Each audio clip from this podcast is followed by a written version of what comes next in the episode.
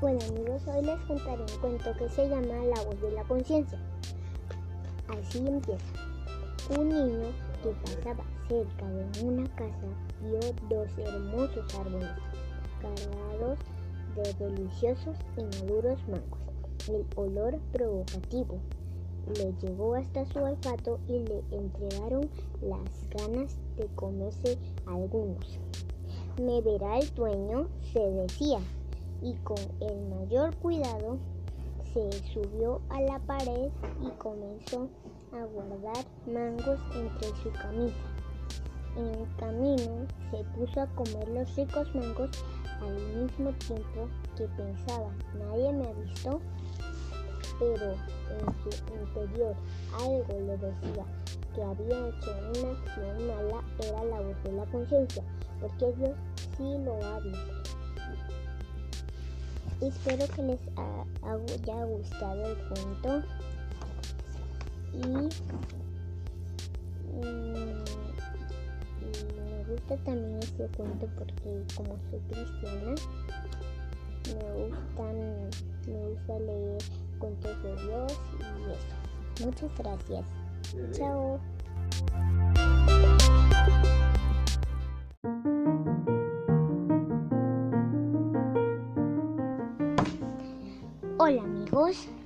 Hoy les voy a contar un cuento. Se llama El sabio y el león. Es muy lindo. Empieza así.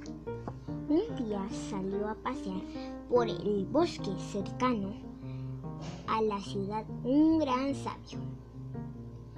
Un sabio es una persona buena. Iba pensando en sus cosas cuando de repente frente a él un león. El león se quejaba de dolor porque en una de sus correrías se le había clavado una espina en una pata. El sabio al oír los quejidos se acercó al león y con mucho cuidado le sacó la espina. Luego le curó la pata y el león se volvió a internar en la selva. Los años pasaron y el sabio fue condenado a morir en el circo de las fieras. El día que se iba a ejecutar la sentencia, la gente había ocupado todas las graderías desde temprano. Ya estaba el sabio en la mitad del circo cuando salió por una de las puertas un inmenso león hambriento que se dirigía hacia él en ademán poco cariñoso. La fiera al llegar a su lado lo reconoció. Era aquel sabio que le había sacado la espina de la pata y en vez de atacarlo y hacerle mal, se acostó mansamente a su lado. Ante esto, la gente pidió que le perdonaran la vida y el rey se la perdonó. Muchas gracias por escuchar mi cuento. Perdón por hablar así, que soy una niña y es, una lectura. Entonces, espero que los que puedan puedan escuchar mi cuento y muchas gracias. Adiós, que, que la pasen bien. Spotify es una aplicación donde puedes donde puedes escuchar muchos muchos audios los tuyos si has hecho tuyos o de otras personas.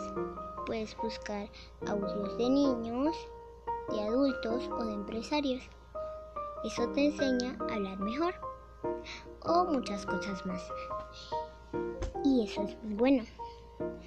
Descarguenlo ya para que estén como yo descargando Spotify y que se inspiren como yo, que me inspire de Spotify haciendo audios. Adiós, que lo pasen bien.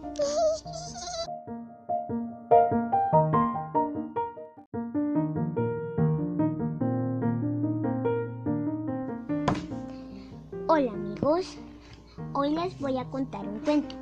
Se llama El sabio y el león. Es muy lindo. Empieza así. Un día salió a pasear por el bosque cercano a la ciudad un gran sabio. Un sabio es una persona buena. Iba pensando en sus cosas cuando de repente que había frente a él un león. El león se quejaba de dolor porque en una de sus correrías se le había clavado una espina en una pata. El sabio al oír los quejidos se acercó al león y con mucho cuidado le sacó la espina. Luego le curó la pata y el león se volvió a internar en la selva. Los años pasaron y el sabio fue condenado a morir en el circo de las fieras.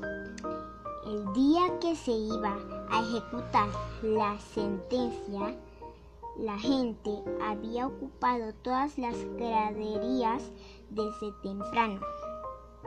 Ya estaba el sabio en la mitad del circo cuando salió por una de las puertas un inmenso león hambriento que se dirigía hacia él en ademán poco cariñoso. La fiera al llegar a su lado lo reconoció. Era aquel sabio que le había sacado la espina de la pata y en vez de atacarlo y hacerle mal, se acostó mansamente a su lado. Ante esto, la gente pidió que le perdonaran la vida y el rey se la perdonó. Muchas gracias por escuchar mi cuento. Perdón por hablar así, que soy una niña y es, una lectura. Entonces, espero que los que puedan puedan escuchar mi cuento y muchas gracias. Adiós, que, que la pasen bien. Spotify es una aplicación donde puedes, donde puedes escuchar muchos, muchos audios. Los tuyos, si has hecho tuyos, o de otras personas. Puedes buscar audios de niños, de adultos o de empresarios. Eso te enseña a hablar mejor o muchas cosas más. Y eso es bueno. Descárguenlo ya para que estén como yo descargando Spotify y que se inspiren como yo, que me inspire de Spotify haciendo audios. Adiós, que lo pasen bien.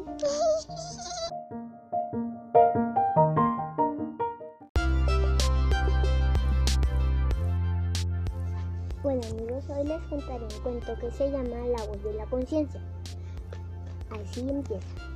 Un niño que pasaba cerca de una casa vio dos hermosos árboles cargados de deliciosos y maduros mangos. El olor provocativo le llegó hasta su olfato y le entregaron las ganas de comerse algunos. Me verá el dueño, se decía, y con el mayor cuidado se subió a la pared y comenzó a guardar mangos entre su camisa. En el camino se puso a comer los ricos mangos al mismo tiempo que pensaba, nadie me ha visto, pero en su interior algo le decía que había hecho una acción mala era la voz de la conciencia, porque yo sí lo hablo. Espero que les haya gustado el cuento y, me gusta también este cuento porque como soy cristiana me gustan me gusta leer cuentos de Dios y eso. Muchas gracias. Chao.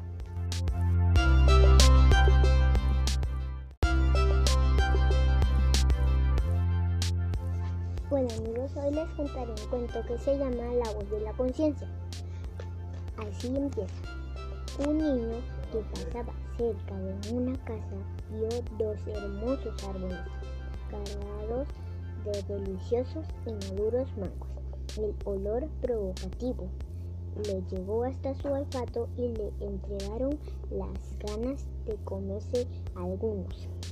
Me verá el dueño, se decía, y con el mayor cuidado se subió a la pared y comenzó a guardar mangos entre su camisa. En el camino se puso a comer los ricos mangos al mismo tiempo que pensaba, nadie me ha visto, pero en su interior algo le decía que había hecho una acción mala, era la voz de la conciencia, porque Dios sí lo ha visto. Espero que les haya gustado el cuento y, mm, me gusta también este cuento porque como soy cristiana me gustan me gusta leer cuentos de Dios y eso. Muchas gracias. Chao.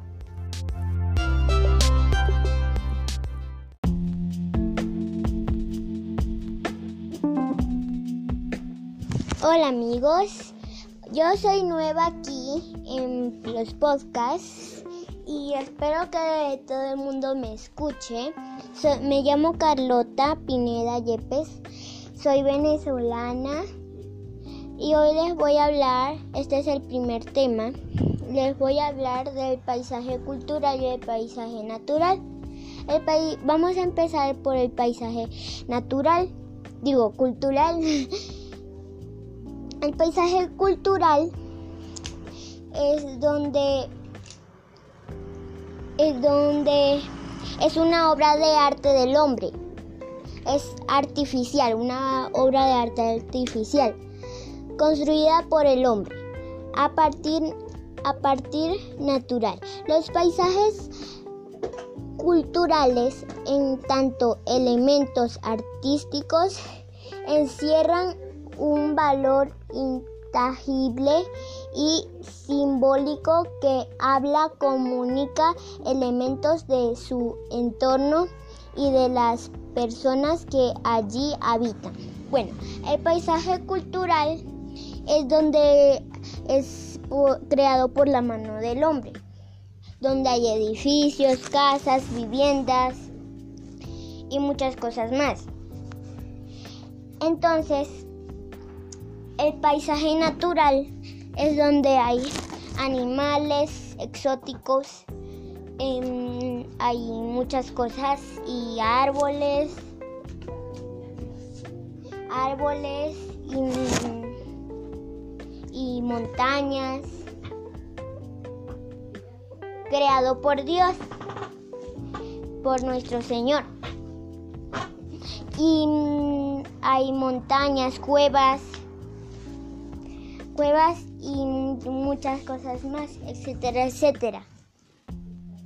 Bueno, espero que les haya gustado. Es que hablaba así toda como me quedaba hablando porque estaba un poquito nerviosa y es mi primer día que hago un podcast. Espero no serían de mí. Es mi primer día y espero que todo el mundo me escuche. Las personas que puedan. Y gracias. Recuerden que me llamo Carlota.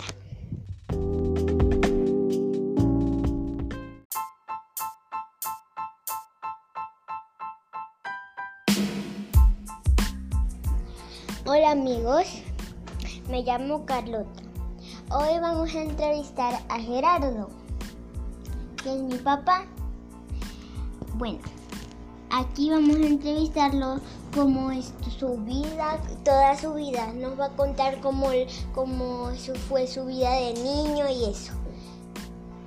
Entonces, saluda. Hola, muy buenas noches. Le quiero agradecer a Carlota por la oportunidad de compartir conmigo este gran podcast. Eh, de verdad que es un gran honor para mí poder expresar todos mis mis recuerdos de niños y mis vivencias por acá para que toda la audiencia de Carlota eh, la, escuchen. Bueno, eh, soy un, un hombre de 33 años de edad en este momento, radicado en Bogotá por la situación que surgió en Venezuela decidimos tomar la decisión de venirnos a emprender acá a Bogotá. Ya tenemos dos años y medio y nos ha ido muy bien, excelente.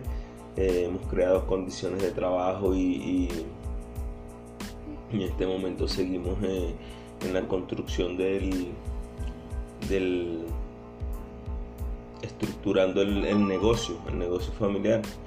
Em, bueno, eh, resulta y acontece que cuando yo tenía 17 años comencé con la cuestión de las ventas eh, promocionando eh, prendas de vestir.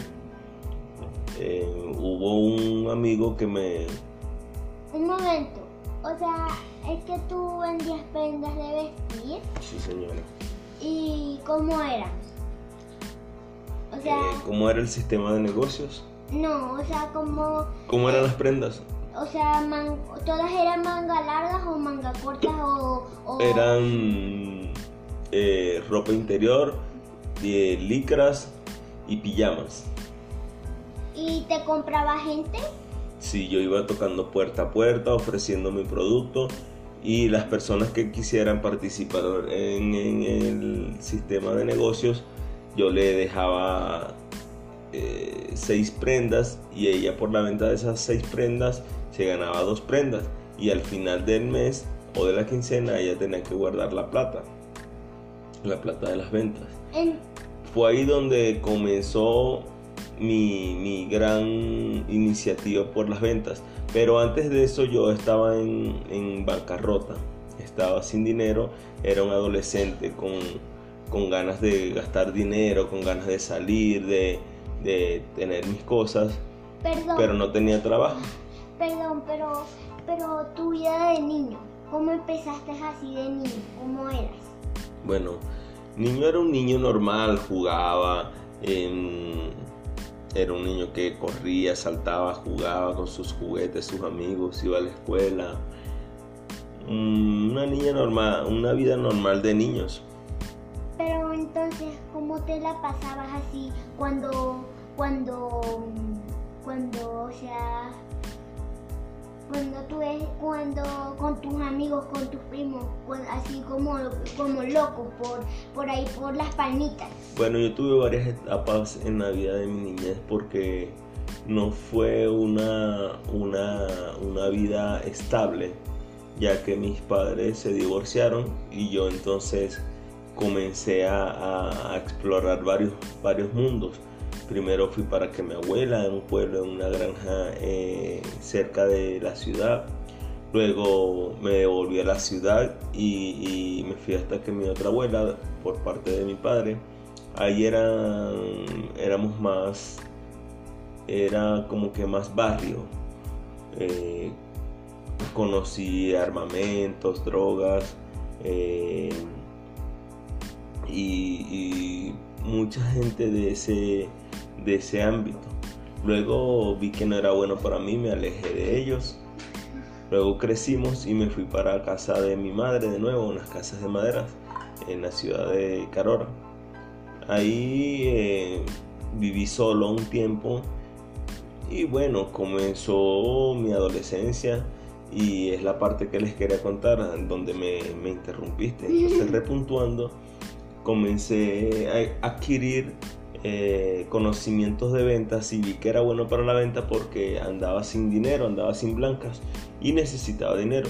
Entonces mis amigos eh, adquirían cosas de sus casas como lámparas, juego de vajillas, eh, cualquier cosa que podría yo vender y ellos me la daban y yo la vendía y adquiría un pequeño porcentaje por las ventas de eso. Luego me fui a tocar puerta por puerta a vender el sistema de prendas, que ahí fue donde prácticamente... sí señora, ahí fue donde prácticamente descubrí que era bueno para las ventas y ahora he perfeccionado las ventas con educación financiera. Y pero y cuando empezaste a, a sentir que emprendías, a sentir que, que era bueno para, em, para ser un emprendedor, para ser un para ser financiero, para ahorrar bueno, Esa parte es muy interesante. Esa parte la descubrí ya pasado los, los 19 o 20 años cuando tuve mi primer negocio que fue de autolujos, de repuesto para carros y lubricantes. Eh, ahí emprendí junto con mi compañera y esposa actual, Marianely Yepes, y nos fue súper bien. Tuvimos unos varios errores financieros, de los cuales aprendimos muchísimos, y nos quedó la experiencia, ¿no? el aprendizaje de eso. Tuvimos unos, unos grandes errores que nos hicieron fracasar el negocio. Luego seguimos emprendiendo con con otro tipo de negocios como el de las aguas, agua purificada, aguas... Pero... Luego con la fábrica de dulces de conservas, luego con... Dime la pregunta. Cuando yo nací, ¿cómo se les fue? ¿Cómo estaban en... O sea, cuando yo era bebecita, como por ejemplo de siete meses, cuando ustedes estaban ocupados y ya no podían vender más. No, claro que sí, siempre distribuíamos y planificábamos el tiempo para todo. Mientras yo me quedaba en el negocio, tu mamá... Ah, la ventaja que teníamos era que el negocio del, de los lubricantes. lubricantes estaba en la casa. Y entonces tu mamá podía atender el negocio y podía atenderte a ti, hacer la comida y si alguien llamaba, ella iba a atender.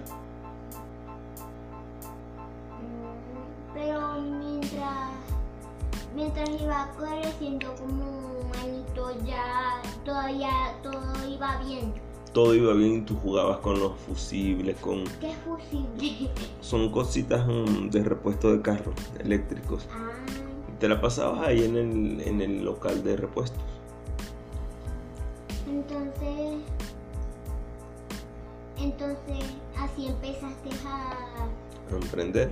Luego el me fue muy bien, compramos otro carro, pero luego la situación económica del país comenzó a cambiar, a decrecer y a decaer y tomamos la difícil situación de, de salir del país y emprender acá en Colombia, Bogotá. ¿Y, ¿Y, cuántos años tenía yo que no me dijeron que, o sea, cuántos años tenían yo cuando ustedes planeaban irse para Bogotá, para acá? Tú tenías como siete años. 6 años, 6 años. Sí. Bueno, eso creo que fue toda la entrevista.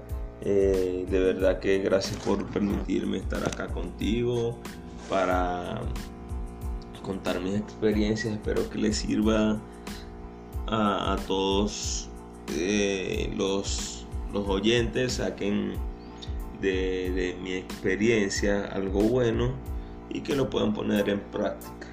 Bueno, feliz noche. Para mí era un placer estar con ustedes. Hasta luego, hasta la próxima. Bueno, hasta la próxima. Me gustó entrevistar a Gerardo, mi papá. Y esta fue una experiencia espectacular. Me gustó hablar con él. Sentí como una... Cuando yo hablo mucho, me siento como muy bien. me siento relajada. Y bueno, chao. Feliz noche. Que duerman, que duerman, que duerman con ángeles.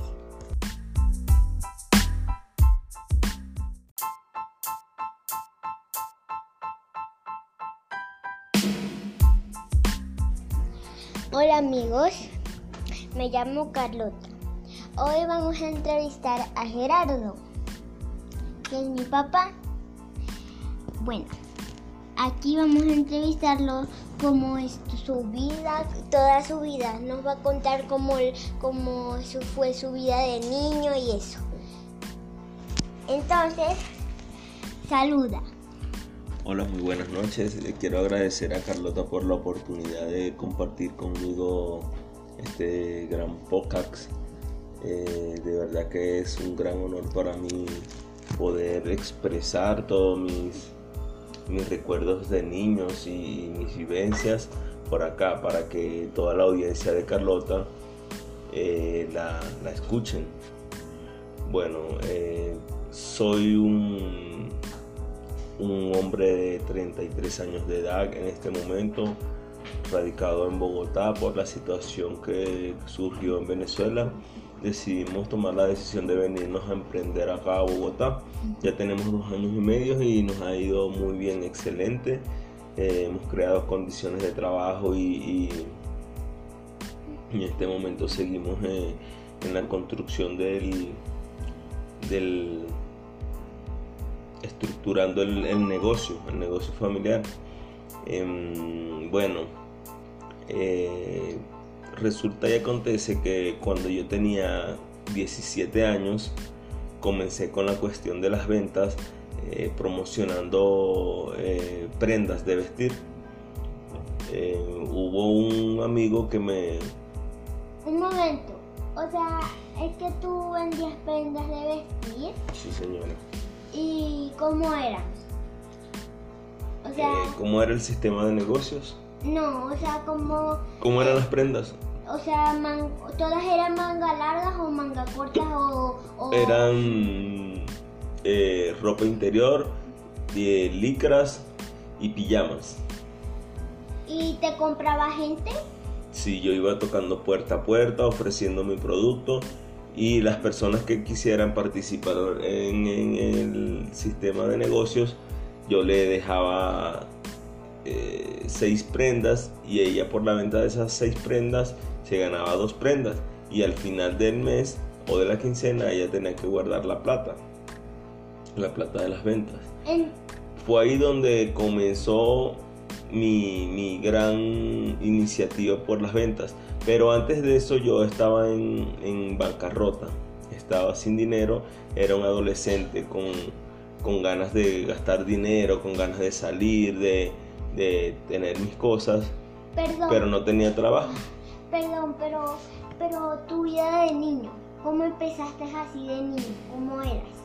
Bueno, niño era un niño normal, jugaba, era un niño que corría, saltaba, jugaba con sus juguetes, sus amigos, iba a la escuela. Una niña normal, una vida normal de niños. Pero entonces, ¿cómo te la pasabas así cuando cuando, cuando con tus amigos, con tus primos, así como, como locos por, por ahí, por las palmitas. Bueno, yo tuve varias etapas en la vida de mi niñez porque no fue una, una, una vida estable, ya que mis padres se divorciaron y yo entonces comencé a, a explorar varios, varios mundos Primero fui para que mi abuela en un pueblo, en una granja eh, cerca de la ciudad. Luego me devolví a la ciudad y, me fui hasta que mi otra abuela, por parte de mi padre, ahí eran, éramos más, era como que más barrio. Eh, conocí armamentos, drogas eh, y mucha gente de ese de ese ámbito. Luego vi que no era bueno para mí, me alejé de ellos. Luego crecimos y me fui para casa de mi madre de nuevo, unas casas de madera en la ciudad de Carora. Ahí eh, viví solo un tiempo y bueno, comenzó mi adolescencia y es la parte que les quería contar, donde me, me interrumpiste. Entonces, repuntuando, comencé a adquirir eh, conocimientos de ventas y vi que era bueno para la venta porque andaba sin dinero, andaba sin blancas y necesitaba dinero. Entonces mis amigos eh, adquirían cosas de sus casas como lámparas, juego de vajillas, em, eh, cualquier cosa que podría yo vender y ellos me la daban y yo la vendía y adquiría un pequeño porcentaje por las ventas de eso. Luego me fui a tocar puerta por puerta a vender el sistema de prendas, que ahí fue donde prácticamente... sí señora, ahí fue donde prácticamente descubrí que era bueno para las ventas y ahora he perfeccionado las ventas con educación financiera. Y pero y cuando empezaste a, a sentir que emprendías, a sentir que que era bueno para, em, para ser un emprendedor, para ser un para ser financiero, para ahorrar bueno, Esa parte es muy interesante. Esa parte la descubrí ya pasado los, los 19 o 20 años, cuando tuve mi primer negocio que fue de autolujos, de repuesto para carros y lubricantes. Eh, ahí emprendí junto con mi compañera y esposa actual, Marianely Yepes, y nos fue súper bien. Tuvimos unos varios errores financieros, de los cuales aprendimos muchísimos, y nos quedó la experiencia, ¿no? El aprendizaje de eso. Tuvimos unos, unos grandes errores que nos hicieron fracasar el negocio. Luego seguimos emprendiendo con con otro tipo de negocios como el de las aguas, agua purificada, aguas... Pero, luego con la fábrica de dulces de conservas, luego con... Dime la pregunta. Cuando yo nací, ¿cómo se les fue? ¿Cómo estaban en... O sea, cuando yo era bebecita, como por ejemplo de siete meses, cuando ustedes estaban ocupados y ya no podían vender más.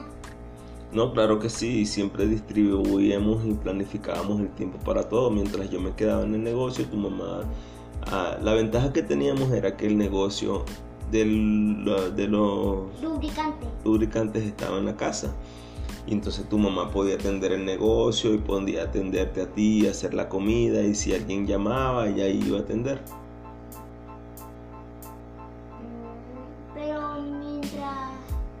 Mientras iba creciendo como un añito ya todavía todo iba bien. Todo iba bien y tú jugabas con los fusibles, con... ¿Qué fusibles? Son cositas mm, de repuesto de carros eléctricos. Ah. Te la pasabas ahí en el, en el local de repuestos. Entonces, entonces así empezaste a, a emprender. Luego el, el me fue muy bien, compramos otro carro, pero luego la situación económica del país comenzó a cambiar, a decrecer y a decaer y tomamos la difícil situación de, de salir del país y emprender acá en Colombia, Bogotá. ¿Y, ¿Y, cuántos años tenía yo que no me dijeron que, o sea, cuántos años tenían yo cuando ustedes planeaban irse para Bogotá, para acá? Tú tenías como siete años. 6 años, 6 años. Sí. Bueno, eso creo que fue toda la entrevista. Eh, de verdad que gracias por permitirme estar acá contigo para contar mis experiencias. Espero que les sirva a, todos eh, los, los oyentes, saquen de, de mi experiencia algo bueno y que lo puedan poner en práctica. Bueno, feliz noche. Para mí era un placer estar con ustedes. Hasta luego, hasta la próxima. Bueno, hasta la próxima. Me gustó entrevistar a Gerardo, mi papá. Y esta fue una experiencia espectacular. Me gustó hablar con él. Sentí como una... Cuando yo hablo mucho, me siento como muy bien. me siento relajada. Y bueno, chao. Feliz noche. que duerman, que duerman, que duerman con ángeles.